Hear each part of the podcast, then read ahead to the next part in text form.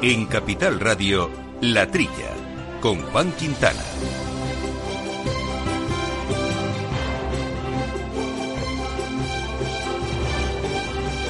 Muy buenos días, gente del campo, buenos días, amigos del campo y de sus gentes, bienvenidos a esta hora que vamos a hablar aquí en la Trilla Capital Radio de agricultura, de alimentación, de ganadería, Vamos a charlar eh, sobre el aceite eh, de oliva con Ángel Villafranca, que es presidente de Cooperativas Agroalimentarias de España, un sector con muchos problemas y con discrepancias en la, si se están cumpliendo o no las leyes del mercado, porque hay escasa producción mundial, en cambio unos precios muy bajos y eso tiene desconcertado y bastante cabreado al sector. Bueno, pues estos temas los vamos a tratar aquí con Néstor Betancor, armando los controles técnicos, con Jesús Moreno aquí en los micrófonos. Jesús, buenos días. buenos días, Con Jaime Costa también, acompañándonos. ¿Qué tal, Jaime? Muy bien, buenos días, Juan. Y digo estos temas porque no solo va a ser este, evidentemente, del aceite de oliva. También vamos a hablar hoy de piensos, vamos a hablar de su sostenibilidad, vamos a hablar de algo muy interesante que son los residuos pesqueros, eh, aquellas... Eh, eh, pues eso, animales, peces que se tiran al mar, que se desechan en las propias pesquerías, en los propios barcos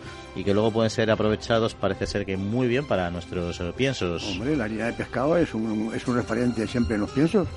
Bueno, pues ahí, pues, pues, efectivamente, y ver un poco cómo se está gestionando, cómo se está regularizando, cómo están eh, coordinándose el sector de la industria de los piensos y el sector de la pesca y de la acuicultura en concreto también, porque no solo son las pesquerías en alta mar, sino también la propia acuicultura tiene muchos, eh, muchas muertes de, peces basales. Más controlada está la acuicultura que, que controlarlo en el mar. ¿eh? Ahí está, pues de este y otros asuntos del sector de los piensos vamos a charlar con Jorge de Saja, que es el director general de la Confederación Española de Fabricantes de Alimentos Compuestos para Animales, y con don Pedro Cordero, que es el vicepresidente segundo de esta misma organización. Bueno, y esos otros eh, y otros asuntos que vamos a ir poco a poco desbrozando, que no son pocos. Les recuerdo también en nuestro correo electrónico para cualquier cuestión que nos quieran plantear, pregunta, opinión, lo que ustedes vean, no tiene más que mandarnos su email, estaremos encantados de recibirlos a la trilla, arroba capitalradio.es.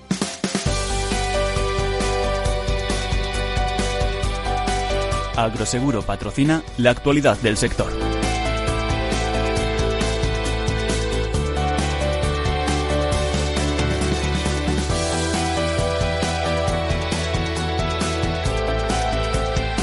Bueno, pues comenzamos haciendo un pequeño repaso a nuestras eh, noticias eh, de la semana. Por ejemplo, el ministro de Agricultura, Luis Planas, en la intervención llevada a cabo durante la inauguración eh, de la 23 edición del Salón Gourmet ha destacado la importancia, perdón, de la 33, no 23, 33 edición del Salón Gourmet ha destacado la importancia de las figuras de calidad para el desarrollo del medio rural, subrayando que las 348 figuras de calidad diferenciada aportan un valor económico que superan los 7.100 millones de euros. El ministro también ha resaltado la importancia de esta feria, que ha contado este año con más de 2.000 expositores, 45.000 productos y con una previsión de más de 100.000 visitantes que proceden de 30 países y algunos más.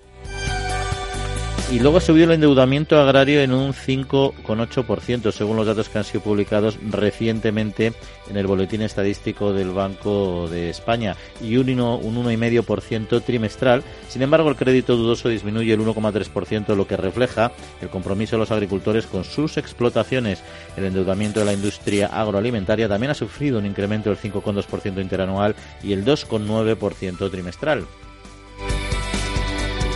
Y Asaja, COAG y UPA han alcanzado un amplio acuerdo para buscar soluciones que permitan solventar la crisis grave por la que atraviesa el sector olivarero, marcándose como objetivo principal alcanzar la estabilidad en los precios del aceite de oliva.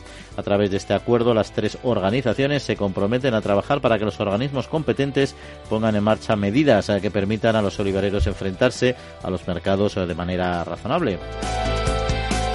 Y finalizamos como empezamos con el ministro de la Agricultura, Luis Planas, que durante su visita al grupo AN en Navarra, el mayor grupo cooperativo de España, ha señalado la importancia de la integración cooperativa para afrontar los futuros retos que se le plantean al sector y ha animado a las cooperativas a aumentar su tamaño para ser más competitivas. Durante su intervención, el ministro también ha destacado el papel fundamental del sector agroalimentario en la recuperación económica, así como el gran prestigio de nuestros productos alimentarios, los cuales son cada vez más apreciados en los mercados internacionales. Bueno, tenemos aquí este primer eh, bloque. Jaime Jesús, ¿por cuál eh, de los asuntos que hemos explicado queréis eh, arrancar? Bueno, los comentarios del ministro de Agricultura insistiendo en que el valor de, de las figuras de calidad son fundamentales para captar el mayor valor posible. Es una frase repetida muchas veces, pero no por ello merece la pena insistir, porque es un punto clave, como hemos comentado en este programa muchas veces, sobre vinos, aceites y otros productos. Bueno, hay que, yo voy a resaltar primero que el ministro, que hasta un año, año desde que desde que fue ministro, que apenas se, se, le oía, incluso con quejas del sector y tal, y ahora me, imagino que será, porque están, están, eh, están aquí ya las elecciones, está, está ahora eh, eh, en todos sitios. Bueno, está en el gourmet, parece que está bien el gourmet que lo, inaugure el ministro. Hombre, esto, esto de, los, de los alimentos, mm, entre los alimentos con denominación de origen, dice el ministro que había 300, vamos, que hay 348 figuras de calidad diferenciada. Las, las, IGP, Indicación Geográfica Protegida, y especialidades tradicionales garantizadas. Esto, bueno, eh, estoy viendo que mm, eh, estos alimentos van, a, van a ocupar todos los alimentos. Y, puede decir el consumidor. Entonces, lo que no es IGP, ni es de origen, ni es calidad diferenciada, eh, ¿qué es? Que no es como lo otro. Yo, creo que eh, yo creo que también hay que hay que hacer un aviso de que todos los alimentos que están en el mercado son estupendos. Pero tú crees que realmente estas, los alimentos de calidad van a llegar a ocupar el mercado? Yo creo que no, ¿eh? A ver, es cierto que en algunos sectores como el del vino, por ejemplo, sí que acabas buscando mucho la denominación de origen, ¿no? Pero un montón. y, de hecho, yo creo que fuera de este sector y algún otro puntualmente, la, no sé, el ciudadano tampoco tiene un gran conocimiento de estas marcas de calidad. Sí, quizá en los, en los propios territorios donde a lo mejor están más apegados a la producción, ¿no? Pero en las grandes ciudades mm, me suena que no mucho, ¿eh? Mm, pero hay como una competencia de, de las autonomías. Todo lo que se vende en Castilla León está casi prácticamente con tierra de sabor. Todo lo que se hace promoción, sí, de lo que se hace promoción está claro, ¿no? Pero tierra de sabor va más allá de las IGPs, o sea, yo creo que venden sus productos, por ejemplo, la patata de calidad mm, castellana y leonesa, no tiene que tener una IGP ni una DOP, ¿no? Simplemente diferencian que me parece que hace muy bien, ¿no? Sí que es cierto que se, se, se les está intentando dar un marchamo de calidad a todo lo que se produce pero yo frente a, a Tierra Sabor o frente a Alimentos de Madrid otros que tienen unos mínimos de calidad, yo creo que los consejos reguladores que amparan estos eh, DOPs o estas IGPs son mucho más estrictas ya en temas específicamente pues de variedades, de razas, de producciones, ¿no? Bueno, sí, bueno, es que gourmet, yo, yo entiendo que gourmet es una exquisitez, o sea, una cosa como, como de élite, ¿no? Sin embargo, en el salón de gourmet se está convirtiendo en, en un salón de todos los alimentos. Eh, es lo que quiero yo destacar. Al principio el gourmet eran eh, eso, lo, lo, lo, que, lo que conocemos como, una, como un gourmet, una tienda de gourmet exquisiteces, cuatro cosas tal. Eh, y ahora resulta que, bueno, me, parece muy bien, cada vez hay más, más, más visitantes, cada vez hay más expositores, se va, se va agrandando y, con lo cual los alimentos todos están quedando como gourmet. Oye, está bien, pero que sepan que los que no son gourmet también son excelentes. excelentes. Totalmente de acuerdo, totalmente de acuerdo. Oye, el tema del aceite, que hablaremos la semana que viene de este, de este asunto con uno de nuestros invitados eh, de Asoliva posiblemente, pero eh, sigue el tema muy calentito, ¿no? Lo que plantean aquí a Saja, Coa, Giupa. Al final seguimos con ese problema de grandes producciones eh, perdón, bajas producciones mundiales, aunque las españolas sean altas, y precios muy bajos. Y hay un desencuentro importante, ¿no? Un precio, un precio de, de que, este año es inferior en 35%. Pero tú vas a los lineales y los aceites no cambian de precio. Ese es el tema. Bueno, Asaja, Asaja, ¿de acuerdo? COA y UPA son asociaciones de agricultores. Entregan la aceituna a las almazaras. Bueno, si es cooperativa, pues siguen, sigue, el agricultor sigue siendo socio de la transformación. Pero hay mucha aceituna que se vende a las almazaras privadas. Y me parece muy bien esta inquietud de, esas asociaciones de productores. Pero esto, esto se sale ya de, su, de, su, de, su órbita. Ya llegan los grandes industriales que compran mucha aceituna, acaparan el aceite y, y, los que no y los que no elaboran aceite, sino que lo compran y compran, compran cuando quieren. Con lo cual, eh, claro, el precio, el, precio no, no depende del productor en sí. O sea que está muy bien Está muy bien la inquietud de Asaja, que además, además yo no sé si Pedro Barato es el presidente de Asaja, también es presidente nacional de, de, algo de, la internacional. Y yo creo que se les escapa. son los grandes industriales y los grandes comerciantes los que manejan el mundo del aceite. Aquí lo que falta es un sistema fiable de contratos que mediante un acuerdo a lo mejor durante varios años, pues se comprometa tanto el industrial que va a adquirir el producto como el agricultor que va a servirlo, pues a tener una serie de condiciones mínimas que permitan estar ambos satisfechos, es decir, que no se sienta que una parte del eslabón de la cadena está teniendo beneficios mucho mayores a expensas del otro. ¿no? Y bueno, y yo creo, ah, perdona, que hay, hay muchos sectores que solo han sabido hacer.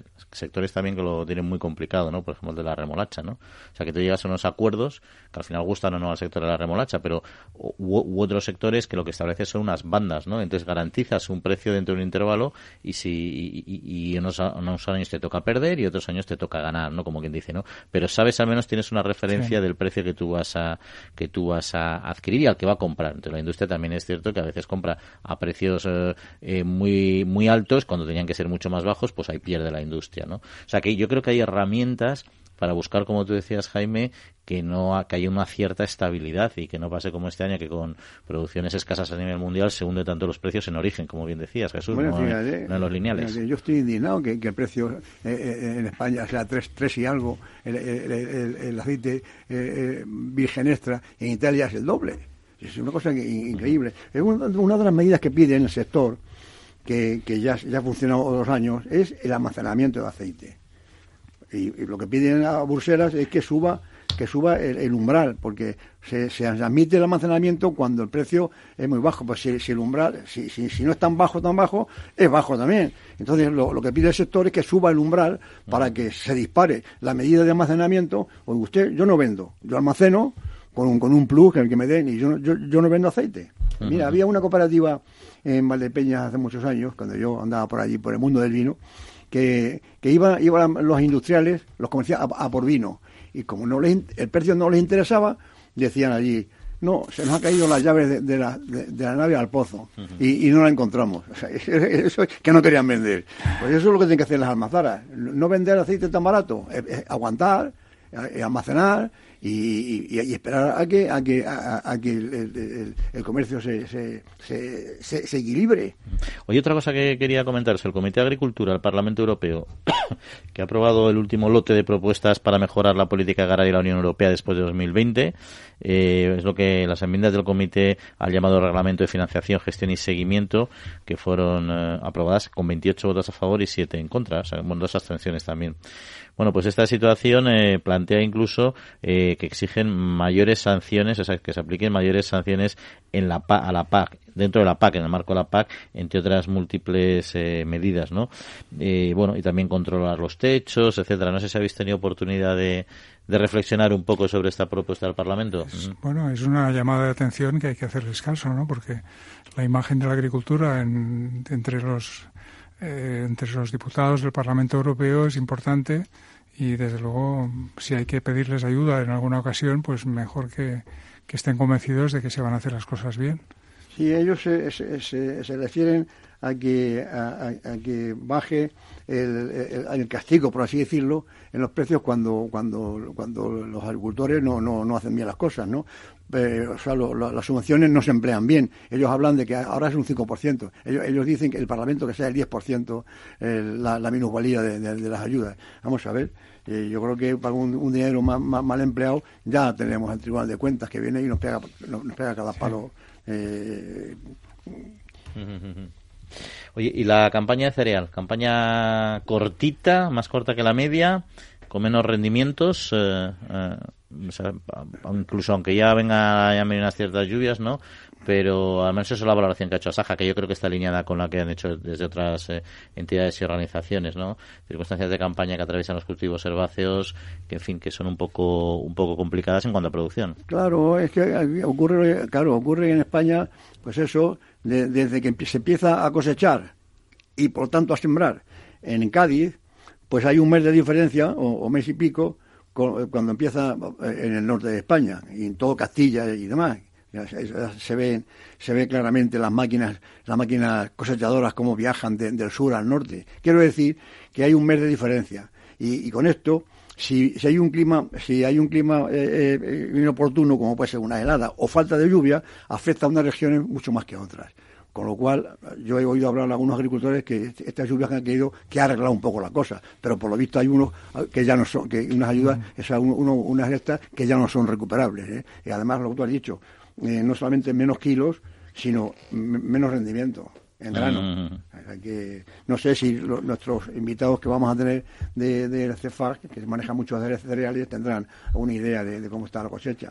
Bueno, no solamente la cosecha, sino también el nivel de stocks, porque es importante que a nivel de proveedores de la industria de piensos, cómo están los stocks a nivel mundial influye mucho en el precio y afortunadamente este año parece que no se están aumentando los stocks, sino más bien tendencia a descender ligeramente y eso podría ayudar a mantener los precios altos. Yo, yo, que yo creo que a nivel mundial la cosecha eh, eh, no es récord, pero, pero eh, no, no, es más baja que, que, otros años. es en España donde, donde falla. Pero el consumo también ha aumentado bastante.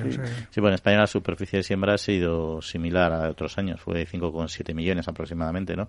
Eh, lo que pasa es que es verdad que no solo la falta de agua, sino el, el, golpe de calor, bueno, golpe de calor en términos agronómicos, no digamos, las altas temperaturas que hubo, que hubo en febrero, la verdad es que hicieron que mermara mucho. En otros el, pedrisco aunque sean muy, locales, en otros las heladas, quiero decir, ha sido un... El pedrisco afecta yo creo que más a frutales, en este caso...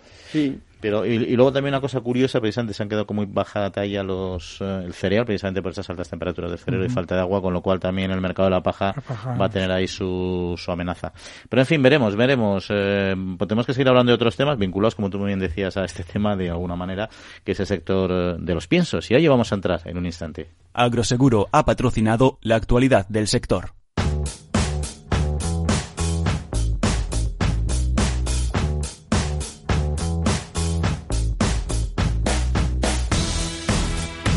Bueno, pues ya lo decíamos, ya lo anunciamos al principio del programa, queríamos hoy profundizar eh, en el sector de los piensos, eh, conocer un poco cómo está evolucionando, cómo evolucionó 2018, cómo va 2019 y sobre todo pues nuevas alternativas, eh, nuevas materias primas. comentábamos al principio un poco lo que es vinculado al sector pesquero, a la acuicultura y de todo ello queremos hablar con nuestros invitados de hoy que conocen muy bien este asunto, como es don Jorge de Saja, director general de CESFAC, de la Confederación Española de Fabricantes de Alimentos con puestos para animales. Eh, Jorge, muy buenos días. Buenos días, Juan. Y también eh, don Pedro Cordero, que es vicepresidente segundo de esta misma organización y además director general eh, de Nanta. Don Pedro, muy buenos días. Buenos días. Bueno, pues eh, si os parece, lo primero agradeceros que estéis aquí con nosotros en los micrófonos de, de la Tría Capital Radio para poder acercar a nuestros oyentes este sector. Y vamos a ver si os parece arrancar eh, eh, con una pregunta más, más de tipo general para conocer un poquito cómo ha ido este sector en 2018. No sé, Jorge, si nos podrías dar algunas pistas, alguna información. Mm, pues sí, si tuviéramos que hacer un balance, digamos que el 2018 es un año bueno, incluso muy bueno cumpliendo las previsiones que teníamos. Nos hemos consolidado como el segundo productor de piensos a nivel europeo, solo detrás de Alemania y no a mucha distancia, con una previsión en el 2019 aunque algún punto de incertidumbre, pero una, una previsión de, de, mantenimiento, por lo menos en kilos. Así que, siendo un balance del 2018, yo que sé, bueno, aparte aparte de haber llegado a los niveles de producción que teníamos, que habíamos previsto y que bueno, que no son sino un reflejo de lo de lo razonablemente bien que ha ido también la ganadería, pues el 2018 ha sido, como digo, un año lleno de, acontecimientos. Por cierto, como era lo que iba a decir, que como acontecimiento fue vuestro aniversario, ¿no? Cumplisteis unos cuantos añitos ya, ¿no? Una cifra redonda, 40 años, por lo menos 40 años con la estructura actual, eh, que además ha coincidido con un año casi récord en producción de piensos, por lo cual da gusto así celebrar el, aniversario y, buena parte del año estuvo estuvo dedicado a, celebraciones celebraciones internas, felicitarnos a nosotros mismos, homenajear a personas que a lo largo de incluso algunos fabricantes que, que llevan 40 años integrados en CESFAC y, y trabajando para el sector. También como también ha sido un año en el que que no todos los años podemos, ante un año más tranquilo en materias primas o a nivel legislativo, pues que ha sido un año que hemos podido prestar un poco más de atención a los temas de innovación, que como otros años, a diferencia de otros años que son más que sinceramente el día a día no nos deja. Oye, y Jorge, quizá no sé, no, sé si es innovación, pero yo creo que hubo en 2018 un proyecto bastante interesante, eh, vinculado sobre todo a las leguminosas, en esta, en esta línea de buscar también nuevas materias primas para los piensos, fuentes de distintos tipos de aminoácidos, proteicos, etcétera. Eh, yo no sé qué papel ha jugado o, cómo ha visto CESFAC que es el desarrollo de, o cómo está viendo el desarrollo del cultivo de las leguminosas. Bueno, el cultivo de las leguminosas es, pues, es, pues es el caballo blanco que siempre deseamos y si hay algo malo que tenga producir más pienso es que incrementa nuestro déficit estructural de proteína, no solo español, sino a nivel europeo.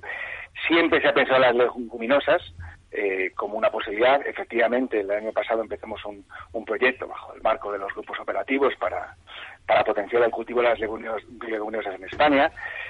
Ahora estamos preparando ya en el 2019 otro relativo a insectos, pero bueno, poniéndolo en su contexto, en el fondo no vamos a encontrar la fuente proteica maravillosa que sustituye a todos los demás. Nos contentamos con poder encontrar múltiples fuentes producidas de una manera sostenible, que todas ellas puedan paliar nuestro déficit estructural de proteínas. El de leguminosas es interesante, pero somos conscientes, aunque hay margen para optimizar el, el cultivo de, de y otros y otros similares en España para alimentación animal, jamás llegaremos a poder producir ni mucho menos cantidad suficiente para producir el déficit. Pero bueno, todo ayuda. Y, hablando de seguridad alimentaria, siempre tendemos a fijarnos o a pensar en la seguridad alimentaria de una población creciente de manera exponencial, ¿no? Pero también es fundamental, yo creo, la seguridad alimentaria en, el, en lo que es eh, la ganadería y, por tanto, en la producción de piensos. ¿Ahí eh, se está trabajando en esta línea dentro del sector o hay una garantía ya de, de seguridad alimentaria en la nutrición animal? Bueno, vivimos en la parte del mundo que la nutrición animal y la nutrición en general es lo más seguro. Eso habría que empezar. Pero siempre hay margen de mejora. Nosotros lo que estamos trabajando, se ha trabajado en los últimos años, el 2018 es un año importante y también el 19, es en el fortalecimiento de los distintos sistemas de, control, de seguridad de las materias primas canadienses. Nosotros cuando se cumplió el décimo aniversario del RAS, otro aniversario redondo del 2017 esta vez, nos dimos cuenta que todas las alertas, o la gran mayoría de las alertas que habían afectado a la alimentación animal, directa o indirectamente, en su gran mayoría venían por problemas de calidad en materias primas. Y es por lo que ahora estamos poniendo el énfasis y las organizaciones territoriales de CESFA, que son las que están más cerca de la materia prima y de los puertos, están poniendo también el énfasis en, en fortalecer y armonizar los varios sistemas existentes de control de calidad de materias primas para pienso. En 2018 fue importante porque se llegó a un acuerdo entre todos ellos para precisamente eso, en la medida de lo posible, hacerles trabajar en común y promover otros nuevos. Así que bueno, la verdad es que el 2018 ha sido un año pleno de acontecimientos. Y, Pedro, cambiando de tema, bueno, no de tema, pero sí de año, si nos vamos a 2019, eh, yo creo que hace unos días pudisteis eh, asistir, estuvisteis en la sexta edición del Congreso Nacional de Alimentación Animal, ¿no? En Valladolid, ¿no? Eh, ¿Qué visteis ahí? ¿Qué planteasteis? ¿O qué enfoque, qué situación tenemos ahora de cara a 2019? Pues efectivamente hemos estado celebrando el Congreso de Alimentación Animal, la edición número 6 en Valladolid organizado por nuestra Asociación de Castilla y León. Eh, aprovecho esta oportunidad también para felicitar a, esta organización por el, por el éxito del Congreso, que creo que ha sido muy notable. Y ahí hemos podido debatir sobre la situación actual del sector, pero sobre todo de lo que vemos de cara a futuro en diferentes aspectos que, bueno, también se han, se han comentado anteriormente, pero que seguro que a lo largo de, la, de los próximos minutos podemos eh, detallar un poquito más tema de las materias primas, tanto disponibilidad como las expectativas de, precios y demás, que esto es algo que siempre interesa, por supuesto, a, los eh, ganaderos y a los agricultores y, por supuesto, a la industria. Eh, un elemento muy importante que cada vez está cobrando más fuerza en el debate eh, y todo lo que tiene que ver con la alimentación animal y en general con, con la producción es la economía circular, en la parte que tiene que ver con nuestra producción, que es un tema muy muy interesante en el que estamos trabajando de forma muy intensa. Porque ¿qué, papel juega ahí? ¿Qué, papel juega ahí la, la, industria de los piensos dentro de lo que es eh, la economía circular, que efectivamente está pues, de boga? Efectivamente, pues eh, realmente mm, decimos, y es así, y podemos afirmarlo con contundencia, que nuestro sector tiene un papel muy, muy, muy relevante en la, en la economía circular, eh, utilizamos una gran cantidad de derivados de origen vegetal procedente de industria agroalimentaria. Eh, esto supone eh, una gran ventaja, digamos, para la propia industria que da salida a estos derivados procedentes de sus procesos, que son de alta calidad y si están correctamente tratados y la industria de fabricación de alimentos para animales es capaz de valorizarlo dentro de la producción, eh, por supuesto, siempre sujeto a los estrictos controles de seguridad alimentaria que siempre tienen que estar presentes y, por supuesto, mm, proporcionando un valor a los, productores, a los ganaderos, de alimentos seguros, fiables, con una calidad de proteína y de, eh, fuentes de origen eh, vegetal, como digo, de energía y de otros, otros elementos necesarios para la producción pues por poner algún ejemplo, pues utilizamos eh, derivados de la, de la producción de, zumos, pues la pulpa de cítricos o derivados eh, de origen vegetal de la producción del azúcar, como la pulpa de remolacha, o bueno, multitud de, ejemplos podríamos poner en los cuales, eh, bueno, creo que nuestra nuestra industria de producción de alimentos para animales pues es pionera y, y creo que juega un papel muy muy importante. Y, dentro de esta de esta búsqueda de, dentro de la economía circular de, hacer la suya, etcétera, eh, comentamos al principio de la entrevista nosotros también un poco el tema de la pesca, ¿no? De la acuicultura, de los eh, residuos eh, pesqueros. ¿Qué se está haciendo en este en este ámbito? Porque sé que hace pocas semanas tuvieron una, una reunión, ¿no? Hablaron de ese tema precisamente con APROMAR, con la Asociación Española de Acuicultura y con y con el propio Ministerio, con la Secretaría General de Pesca. Pues sí, efectivamente, y, la verdad es que es un proyecto, es un proyecto muy interesante. Nosotros lo vemos como una ventana más, una ventana de oportunidad. Eh, en un tema que inicialmente no nos, no nos afectaba indirectamente. Hay una, hay una nueva normativa, eso es bastante notorio a los que estamos en este mundo desde el 1 de enero, impulsada por la, por la Unión Europea, que quiere eliminar los descartes de pescado. Bueno, la actividad pesquera realmente no es el día a día de pienso, pero y que entra en vigor desde el 1 de enero, aunque de momento se está aplicando desde una manera, yo no diría laxa, pero digamos que se está mm, se está esperando para ver cuál es el resultado, pero bueno, lo que quiere esa normativa es que desaparezcan los descartes de pescado, desaparezcan en la Unión Europea, pues aquellos, aquella pesca que no era la que iba dirigida la acción del barco de pesca, eh, sino que, bueno, pues por la, pues, las faenas, pues arrastraban una serie de pescados que bien o no eran del tamaño comercial que se deseaba o no eran de las especies que se estaban pescando. Eh, hasta ahora esos descartes que se llaman, pues eh, su, su salida natural era ser devueltos al mar y ahora es lo que se quiere acabar y para y precisamente para incentivar que se acabe y que poco a poco mejoren las artes pesqueras, la tecnología de detección, las redes de pesca, etcétera, lo que obliga esta nueva normativa a los barcos es a llevar a puerto esos descartes que accidentalmente o de manera casi inevitable se han encontrado en su labor y que a eso se le dé una funcionalidad.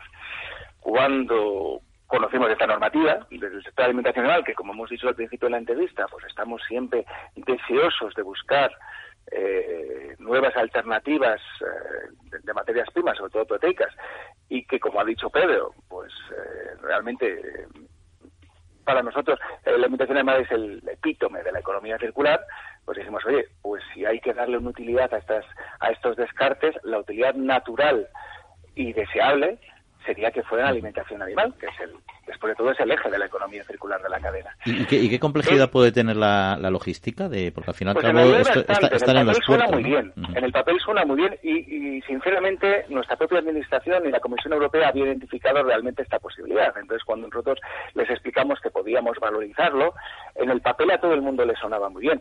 Y no es fácil, hay una complicación esencial, que es que eh, para que esa materia prima o esos descartes puedan ser valorizados, utilizados en alimentación animal, pues de manera eficiente, tienen que ser procesados. En la costa norte de España sí que hay una cierta infraestructura de procesamiento, que ha estado siempre vinculada a los coproductos de la industria conservera.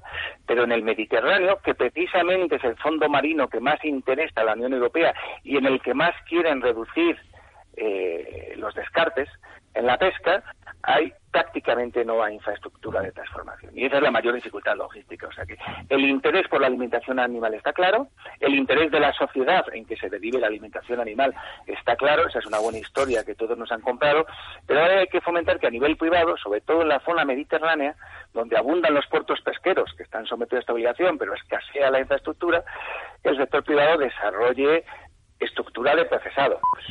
Para ello hay que ayudar un poco al sector privado. No estamos hablando de subvenciones, pero estamos hablando de otros mecanismos que ya se han hecho, ya se han practicado con éxito en otros sectores, o eso es lo que lo que en CESFAC hemos defendido en estas reuniones con la Administración.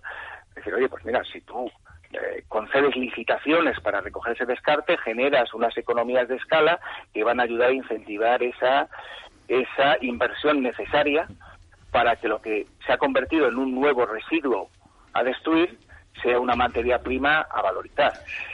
Eh, sí, yo, Jesús Moreno, que nos acompaña, quería también hacerles alguna pregunta. Hola, ¿qué buenos días.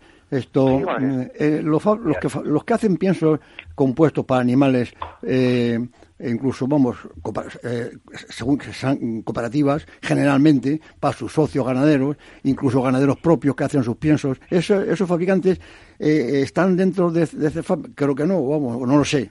Y, y, es así, ¿qué porcentaje de, de, piensos maneja la, la CEFA a nivel nacional?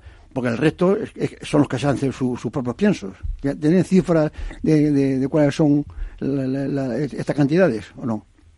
Sí, bueno, nosotros deberíamos distinguir entonces entre lo que llamamos un pienso industrial, eh, que es aquel pienso o alimento compuesto que está hecho en una, con una metodología industrial por un operador que puede ser ganadero, puede ser fabricante de pienso, puede ser muchas realidades y que está, pero que está autorizado como un fabricante de piensos, ha, ha pasado unas inspecciones, tiene una PPC de piensos, es decir, ese es el tipo de es, y esos son los 24 millones de toneladas cuya mayoría está representada por Gestar, pero en realidad la alimentación animal, o si vemos las estadísticas de, alimentas, de alimentos para el ganado, que sería la palabra amplia, incluiría esas industrias de piensos, más otros 10 millones más de toneladas de materia prima, perdón, otros 10 millones de toneladas de alimentos para animales, que bien son o mezclas simples hechas por el ganadero, u otras materias primas transformadas industrialmente para alimentación animal, pero que no identificamos con piensos, forrajes deshidratados, ensilados de maíz, eh, muchas otras materias primas,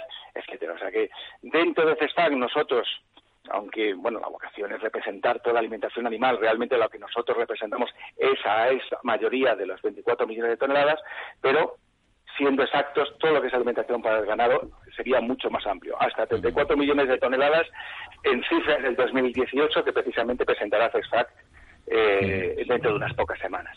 Sí, si me permites, Jorge, quería, quería abundar la idea de que no solamente en CESFAC están eh, empresas, sino que también existen cooperativas. Es decir, hay cooperativas que están asociadas con CESFAC y producen eh, sus productos, efectivamente, como bien explica Jorge, con todos los eh, permisos, garantías, certificaciones, como no puede ser de otra manera, como se hace todo lo que tiene que ver con la alimentación animal, pues porque sabemos todos que es un sector que tiene una regulación estricta y, por tanto, garantiza absolutamente la seguridad alimentaria y todos los controles eh, de la propia administración en cualquier tipo de producción que se pueda realizar, pero sí quería aclarar que efectivamente dentro de CESFAC sí que contamos con cooperativas que están asociadas a la Confederación. Ah, pero, es una cooperativa. Ya, pero ellos no venden nada más que a sus socios, ¿no? Claro, ellos no, venden libremente esa cooperativa, ¿no? No. al, final se trata de que el sector esté, esté unido, eh, que conozca perfectamente la legislación que debe aplicar, que sea consciente perfectamente de la importancia que tiene el trabajo que se hace, independientemente de, que se venda a un socio a un, o a un ganadero que no esté en una cooperativa, de la importancia que tiene lo que hacemos dentro de la cadena alimentaria y la relevancia que tiene el que eh, la seguridad alimentaria, la sostenibilidad y todos los elementos de los que estamos hablando estén en, la agenda diaria de cada uno de nosotros, independientemente del destino del producto. muchas gracias, Y, ¿eh? Pedro, ya para terminar, si nos va el tiempo, pero que tenía una duda sobre el tema de lo que es un poco la, tendencia en la alimentación eh, animal, ¿no? sobre todo en cuanto a cómo se consigue, o, si se consigue una alta precisión en lo que es la demanda de determinadas proteínas, por ejemplo, autorrequerimientos. ¿Hacia dónde va esa línea a nivel de piensos? Pues es una pregunta muy interesante porque eh, estamos trabajando, yo diría que el sector en su conjunto y bueno, pues eh, hay, multitud de iniciativas ya a nivel eh, individual de cada una de las empresas, pero como, como sector todos estamos un poco enfocados en, optimizar al máximo la utilización de los recursos de los que disponemos, no exclusivamente con un motivo económico, sino pensando también y principalmente en, el tema medioambiental. ¿no? Por ejemplo, el, el hecho de garantizar una, una alimentación o una solución nutricional más precisa, más eficiente, nos puede permitir utilizar menores niveles de proteína en las dietas. Esto tiene una clarísima eh, repercusión eh, medioambiental por una reducción de las emisiones de nitrógeno en las granjas.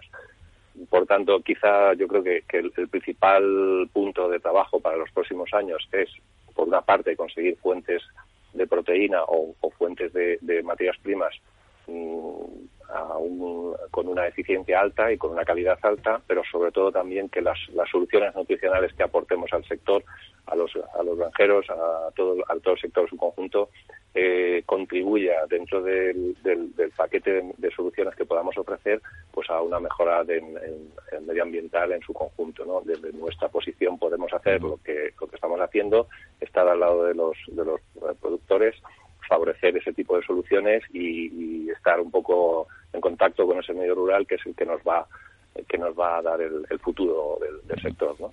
Pues muchas gracias a los dos, muy interesante este conocimiento de estas líneas de trabajo de, del sector de los piensos, que va mucho más allá de lo que uno se puede imaginar ahí desde, desde, la gran ciudad donde nos encontramos. Don Jorge de Saja, director general de CESFAC, y Pedro Cordero, vicepresidente segundo de esta misma organización. Pues muchas gracias por acompañarnos y hasta otra ocasión. Gracias, Muchas gracias, Juan, y buen Un saludo. El Foro Interalimentario trabaja por conseguir los mejores productos con la máxima calidad a los mejores precios, velando por garantizar la seguridad de la cadena alimentaria sostenible desde su origen hasta que los productos llegan al consumidor. Para ello cuenta con el compromiso de las empresas que lo integran, que apuestan por la seguridad, la calidad, la investigación, la innovación y la justa retribución de todos los agentes de la cadena.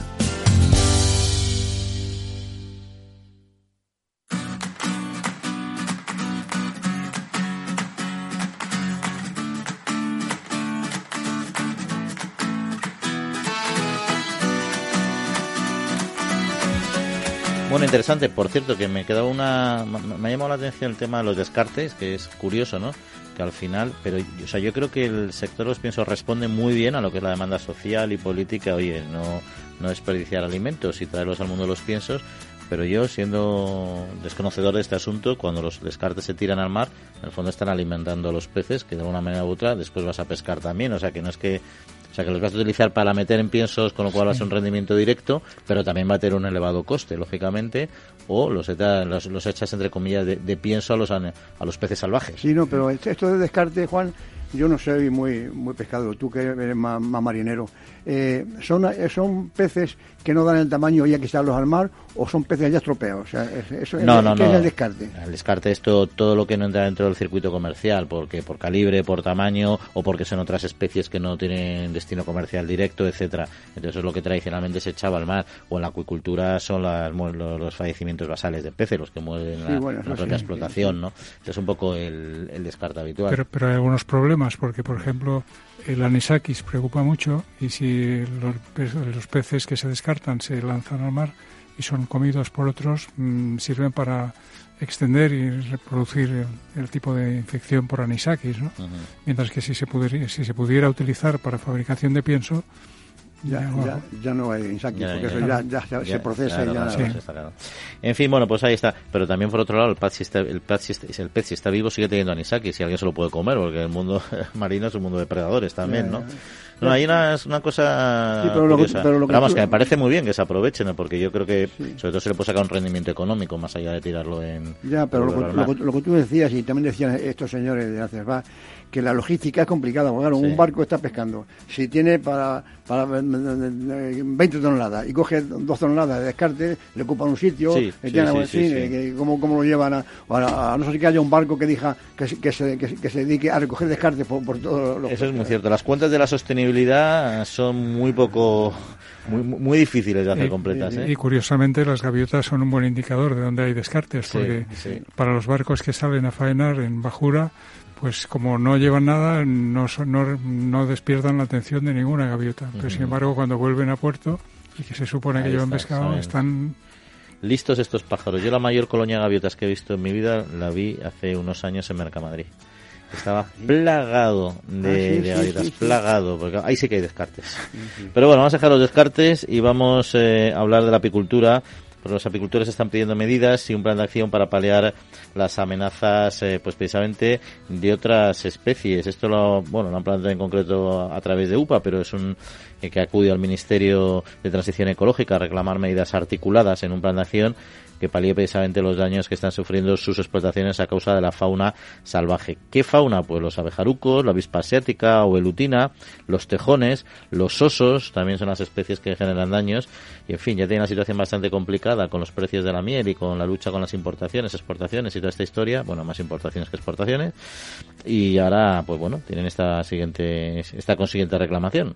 Sí, la reclamación va dirigida a ese ministerio nuevo que tenemos que yo no sé si está justificado o, sería una rama de agricultura, de transición, el Ministerio de Transición Ecológica. No, no, no, os parece un ministerio que, que, que de, qué se ocupa? Bueno, yo, yo es que ni me lo quiero plantear porque a lo mejor a partir de, dentro de un mes ya ese ministerio existe, no existe o se llama de otra manera. Es que la, es que la ecología está en tránsito y dice que de, transición ecológica. Transición ah, hasta lo ecológico. Claro. Es hacia lo ecológico. Se pretende que sea el punto de llegada.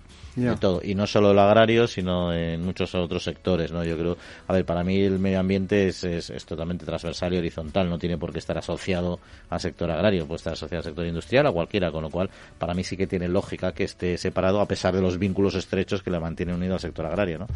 Pero bueno, esos son debates políticos, Jesús, que como sabes no responden a una tanto una lógica sectorial y medioambiental, etcétera, como una lógica política. Se nos escapa. Pero bueno, el tema de, lo, de las avispas, que no, de las abejas, que no hemos hablado de eso, ¿no? Los osos, ¿no? Algunas de las amenazas, ¿no? Eso sorprende, ¿no?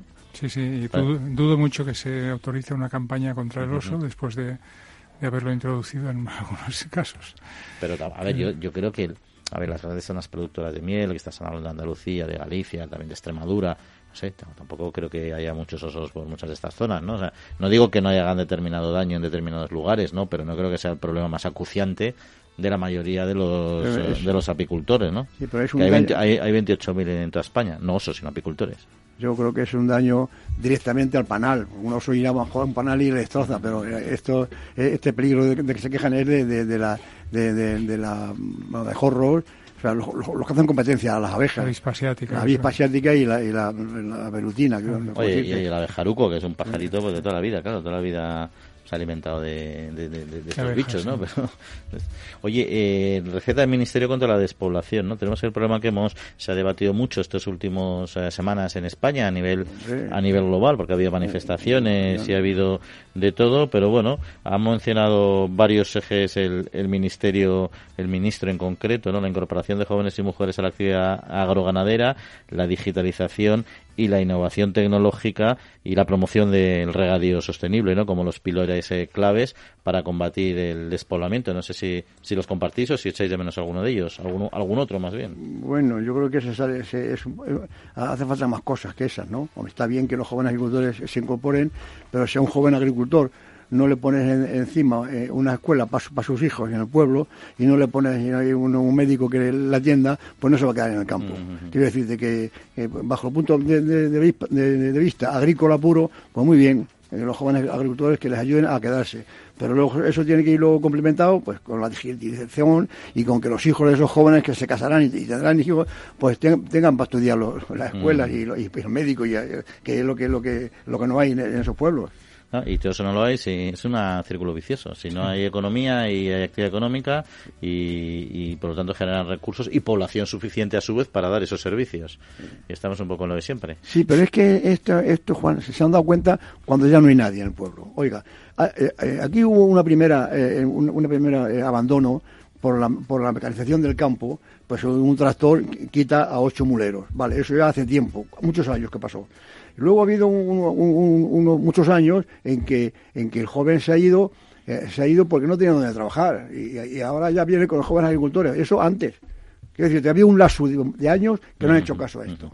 Y ahora mismo, sí, perdón. Y muchas veces también ocurre que aún con ganas de trabajar se encuentra el joven agricultor que no tiene una explotación de tamaño suficiente como para ser sosteniblemente eficiente, valga la redundancia. Entonces, si no hay medidas que favorezcan alquileres de explotaciones y, de alguna forma que lleguen al tamaño mínimo y puedan ganarse la vida, va a ser complicado. y los hijos de los agricultores el mismo padre le dice, hijo mío, vete de aquí, que esto es una ruina. Pues, pues aquí tienes que trabajar y tal. tenemos compañeros nuestros de la radio, hijos de agricultores, de productores de patata Castellón, que conocen bien el tema. Pero no están allí en, el claro, Claro, Están en Madrid. O sea, quiero decirte que, que ese, ese, también es un tema que es complejo. ¿eh? De todos modos, ya son eh, 5.000 pueblos de menos de 1.000 habitantes que hay en España. ¿eh? Es decir, que estamos creciendo la población, aumentando el pueblos, cada del número de pueblos con menos. Y por debajo de 1.000 habitantes, por una cifra, da igual 1.000 que 2.000. ¿eh? O sea, mantener esas estructuras y esa calidad de vida y esos servicios completos. Mira, no tienes más que ir aquí en el norte de Madrid, todas las zonas tienen helipuertos. En cada dos o cuatro, cuatro o cinco pueblos hay un helipuerto.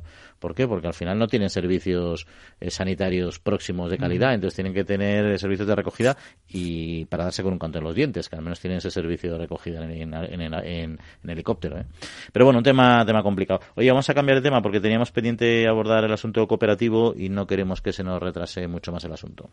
Amaneces antes que el sol y conviertes la vida en nueva vida y alimentas el futuro de los tuyos. Te proteges de enfermedades.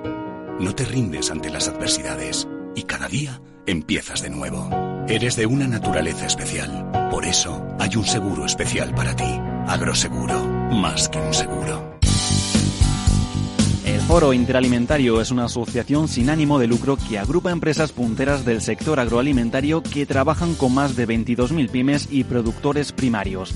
Las empresas del foro sustentan más de 90.000 puestos de trabajo y destinaron casi 200 millones de euros a actividades de investigación e innovación y al desarrollo de nuevos sistemas de producción alimentaria.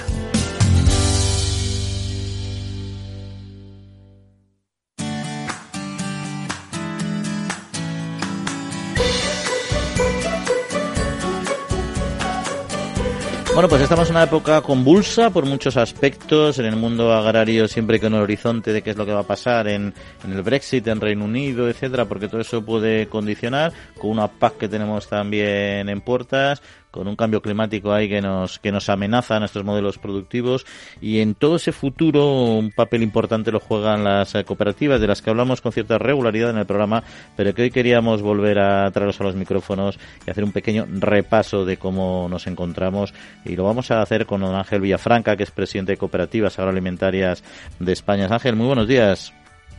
Buenos días, ¿qué tal? ¿Cómo estáis? Pues aquí andamos intentando arreglar el mundo, pero no lo conseguimos ni a tiros, ¿eh? Pero vamos, vamos poco a poco. poco a poco, efectivamente. Seguro que cooperativas lo puede arreglar mucho mejor que nosotros, así que vamos vamos a ello. Para empezar, he estado comentando un poco el asunto del Brexit, ¿no? No sé desde cooperativas eh, cómo se percibe y qué temores o qué oportunidades, si las hubiera, ven en, este, en lo que sería un Brexit duro, por ejemplo. Pues yo creo que en cooperativas, igual que el resto de la sociedad europea, lo vemos con preocupación. Eh, el hecho de que eh, haya una negociación tan caótica, por decirlo de alguna forma, donde las incertidumbres todos los días eh, tienes que levantarte por la mañana a ver qué ha pasado en el Parlamento inglés y, y cómo ha sido la última votación y qué resultado ha tenido, pues yo creo que no está ayudando para nada a, lo que debería de ser pues una relación normalizada en cuanto a, bueno pues si uno ha decidido salirse del club y, hay unas normas pues negocielas y aplíquelas y a partir de ahí vamos a, seguir trabajando. Eh, preocupación porque un Brexit duro para una cantidad de productos agroalimentarios de los que buena parte de ellos pues los exportamos las cooperativas eh, pues se ven afectados. Se ven afectados y el problema de todo que no sabemos a qué nivel. La incertidumbre siempre no es buena consejera. El hecho de no saber exactamente eh, cuáles van a ser los aranceles, la forma de etiquetado, qué documentación hay que aportar, cuánto tiempo tiene que estar el contenedor o el camión en la frontera para cruzarla, eh, cuál va a ser el cambio, qué, qué mecanismos de pago vamos a utilizar, si van a seguir siendo normalizados. No, en fin, no, no vamos a, a ir enumerando circunstancias, pues yo creo que la incertidumbre siempre eh, es mala consejera de la economía y mala consejera de poder planificar. Y en el mundo agrario, cuando algunos productos de los que van, mandamos pues son productos frescos, pues todavía es mucho más preocupante. Y si son productos transformados que tienen que cumplir con un etiquetado y con unas normas, pues oiga, dígame usted qué normas son las que tengo que cumplir para saber cómo yo tengo que seguir comercializando en el futuro. Y tenemos ahora mismo, o sea, ¿cuál es ahora mismo la dimensión y, el proceso de integración de cooperativas eh, en España? Bueno, yo creo que podemos hablar de que hay un antes y un después. Eh, cuando se produjo la ley de integración, yo creo que eh, tenemos ya un resultado importante. Tenemos un número de, cooperativas eh, que agrupan a, cientos de miles de socios de que forman parte de esa integración y que, aunque no estamos todavía como nos gustaría y a ese punto óptimo que, aspiramos a tener, yo creo que el paso que se ha dado es, como he dicho al principio, pues es un antes y un después. Ahora mismo ya nadie pone en cuestión que la integración y que la comercialización en común, los procesos de, producir eh, con una mejor gestión y con unas dimensiones eh, totalmente diferenciadas, pues nos hacen ser mucho más competitivos y poder abordar los mercados. Eh, creo que es de agradecer desde cooperativas lo decimos todas las veces que, sucede y, hay ocasión, pues es de agradecer de que el Ministerio de Agricultura pusiera en marcha este plan de integración cooperativa para que nuestras cooperativas pues tengan la dimensión suficiente y podamos estar eh, posicionados como corresponde. Y el ministro, decía una reciente visita a una gran cooperativa en Navarra eh, que era necesario transformar producto producto fresco. ¿Estamos limitados en la actualidad en este campo?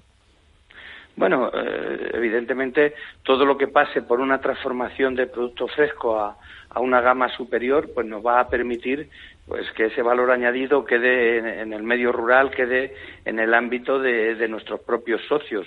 Por supuesto que, es importantísimo y por supuesto que es el objetivo que tenemos.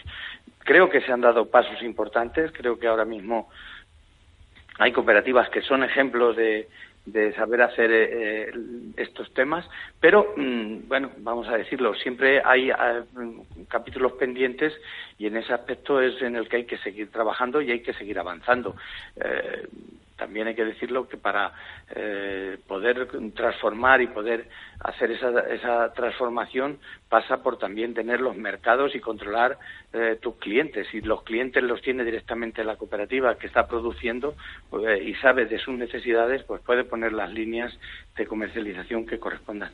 ¿Y los eh, principales retos que tiene ahora mismo el sector cooperativo en nuestro país? Bueno, nosotros mm, hay un capítulo importante que, es del sector cooperativo, pero es del sector del mundo agrario en particular, es el, el relevo generacional. Nosotros cada día tenemos menos agricultores y nuestros jóvenes pues eh, no, optan por, por quedarse en el campo. Lo estabais hablando hace un momento y bueno, pues es una realidad del mundo rural. España está envejeciendo, nace menos gente, eh, queda menos gente en el campo y y bueno y, los jóvenes que tenemos pues optan a tener pues una calidad de vida que no siempre en el medio rural se le da. Eh, si nosotros somos eh, empresas somos industrias que están que estamos en el mundo rural evidentemente pues ahí eh, tenemos ese déficit y yo creo que, que, es algo que tenemos. Por otra parte como cooperativas nosotros aspiramos a, a seguir ganando dimensión y seguir conquistando mercados y que nuestros productos pues podamos eh, llevarlos a, a, cualquier parte del mundo y que no nos entren otros productos de otros estados, de otras naciones, de otros territorios, que por acuerdos que muchas veces eh, no se tienen en cuenta al sector agroalimentario, pues no tengan las mismas exigencias de calidad y de garantía alimentaria que estamos exigiendo en Europa. Nosotros nos hemos profesionalizado eh, para poder dar a nuestro consumidor europeo pues unas garantías de sanitarias, garantías de trazabilidad, garantías de producto totalmente, podemos decir, eh, seguro y que en otros sitios pues no las tienen y encima pues entran y, nos hacen la competencia y podemos encontrar pues ejemplos que, que, recientemente pues hemos estado viviendo y que al final afectan directamente a nuestra economía y por consiguiente afectan a nuestros socios. Ángel, nos queda un minutito para hablar de este tema, pero Jesús Moreno quería hacerle una pregunta rápida. Sí, bueno, ahora, por, ejemplo, en el tema del aceite, ¿no? Está el sector en crisis, precios muy bajos. Eh, una manera que yo tendría de convencer a un, a un agricultor, diría, oye, vamos a ver, está el aceite a tres y poco euros eh, eh, el, litro, el kilo de, extra de, virgen. Y, y, un lineal está a seis euros. Oye, si, si nosotros somos los que vendemos el aceite, esa ganancia es para nosotros. Quiero decir, quiero decir que si el sector cooperativo mm, eh, aglutinara eh, el 100% no, pero el 90% de, de, de, la aceituna, pues pues eh, la ganancia ya estaba, estaba ya resuelta, vamos, no, habría estos precios tan, tan bajos en el aceite. Yo creo que una de las facetas importantes que tenemos que, que cumplir las cooperativas es esa que estás diciendo, es acortar la cadena, que nosotros estemos más cerca del consumidor, que al final, si nosotros el ejemplo que has puesto del aceite, nuestro aceite está a tres euros, pues ¿por qué no puede tenerlo a tres y poco más, eh, más los transportes, más el coste de envasado que corresponda el consumidor? ¿Qué, obtendríamos? Pues un consumidor seguro, estable, que no cambiaría de aceite eh, en función de, Mm, de las modas o en función del precio, lo habríamos estabilizado y al mismo tiempo estaría disfrutando de eso. Y nosotros, como cooperativas, como productores, pues nos estaríamos garantizando eh, prácticamente la continuidad. Los saltos, tanto a la, al alza como a la baja de los productos agroalimentarios, no son buenos. Nosotros apostamos siempre porque haya pues unos precios pues más estables y que permitan al consumidor pues fidelizarlo y, no, y que no vaya cambiando. Don Ángel Villafranca, presidente de Cooperativas Agroalimentarias de España, pues muchas gracias por atendernos la llamada porque me consta que está de viaje ha tenido que parar el coche, así que ya no lo entretenemos más. Un saludo. Nada, muchas gracias a vosotros y como siempre un placer. Hasta luego Ángel, adiós. Escucha las entrevistas y tertulias de la trilla y participa en el análisis, opinión y debate con Juan Quintana y el resto de especialistas del programa. Para ello solo tienes que entrar en nuestro blog www.latrilladebates.com.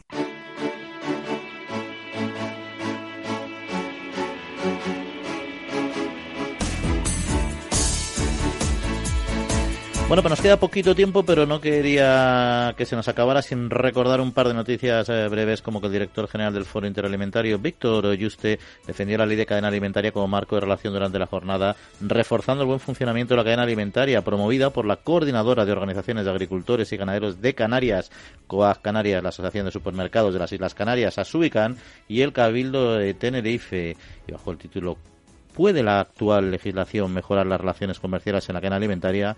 Esta jornada reunió a representantes de todo el sector agroalimentario y de instituciones públicas eh, de las islas.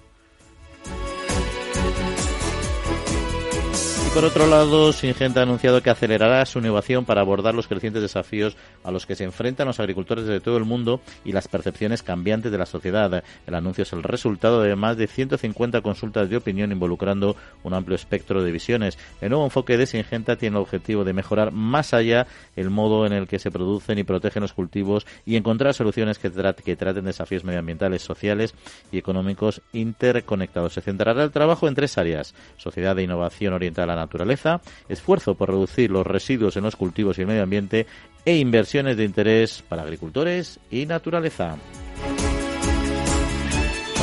nos queda solo un minutillo, poco tiempo, pero bueno, vamos a casi página de sucesos, ¿no? Hay tres detenidos de una misma familia que robaron 21 corderos de una explotación ganadera de Córdoba. O sea, esto es un eh, sistema ya familiar más que más que lado, ¿no? Hombre, por Dios, y que sea, y que sea a lo mejor un abuelo, padre y, un nieto, porque eran tres de, diferentes edades. es que en el campo ya, ya no, no, queda gente. Hay clanes, pero, hay clanes. Pero no puedes dejar eh, solo ganado. Es que es que es, increíble, vamos. Que ni, ni, los aguacates, porque se llevaron siete detenidos, robaron 27 toneladas de aguacates en fincas de la Exarquía, ahora que es un producto tan tan cotizado, ¿no? Sí, sí, que, además se han, formado en una antiprofesional, ¿no?, de aguacate.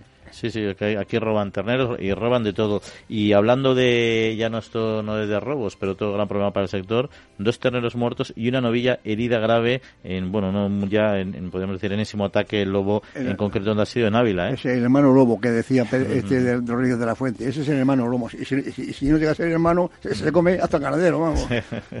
pero bueno, ahí está, seguimos nosotros anunciando aquí todos esos ataques porque en el fondo es necesario que se apliquen eh, soluciones, se controle, medidas, para, para, regularizar la, fauna del lobo, hombre, que no los maten todos, pero que, que queden los justos. Dos grandes lacras para el sector, los ataques eh, de animales salvajes y eh, los robos en el campo. Bueno, nos despedimos, agradecemos a Néstor Betancor, el mando de los controles técnicos, y Jaime Jesús, que paséis muy buena semanita, muy buenas fiestas y lo disfrutéis. Igualmente a todos. Un, saludo.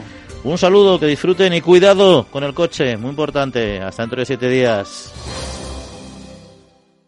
Tengo que solicitar la PAC y no sé de dónde voy a sacar tiempo para hacer todo el papeleo. Tranquilo, los especialistas de Agrobank se encargan de los trámites y si lo necesitas te anticipan las ayudas. Ah, y solo por domiciliarla te llevas esta pulsera de actividad. En CaixaBank cuenta con mil oficinas Agrobank y tres mil profesionales agrarios que le facilitarán su día a día.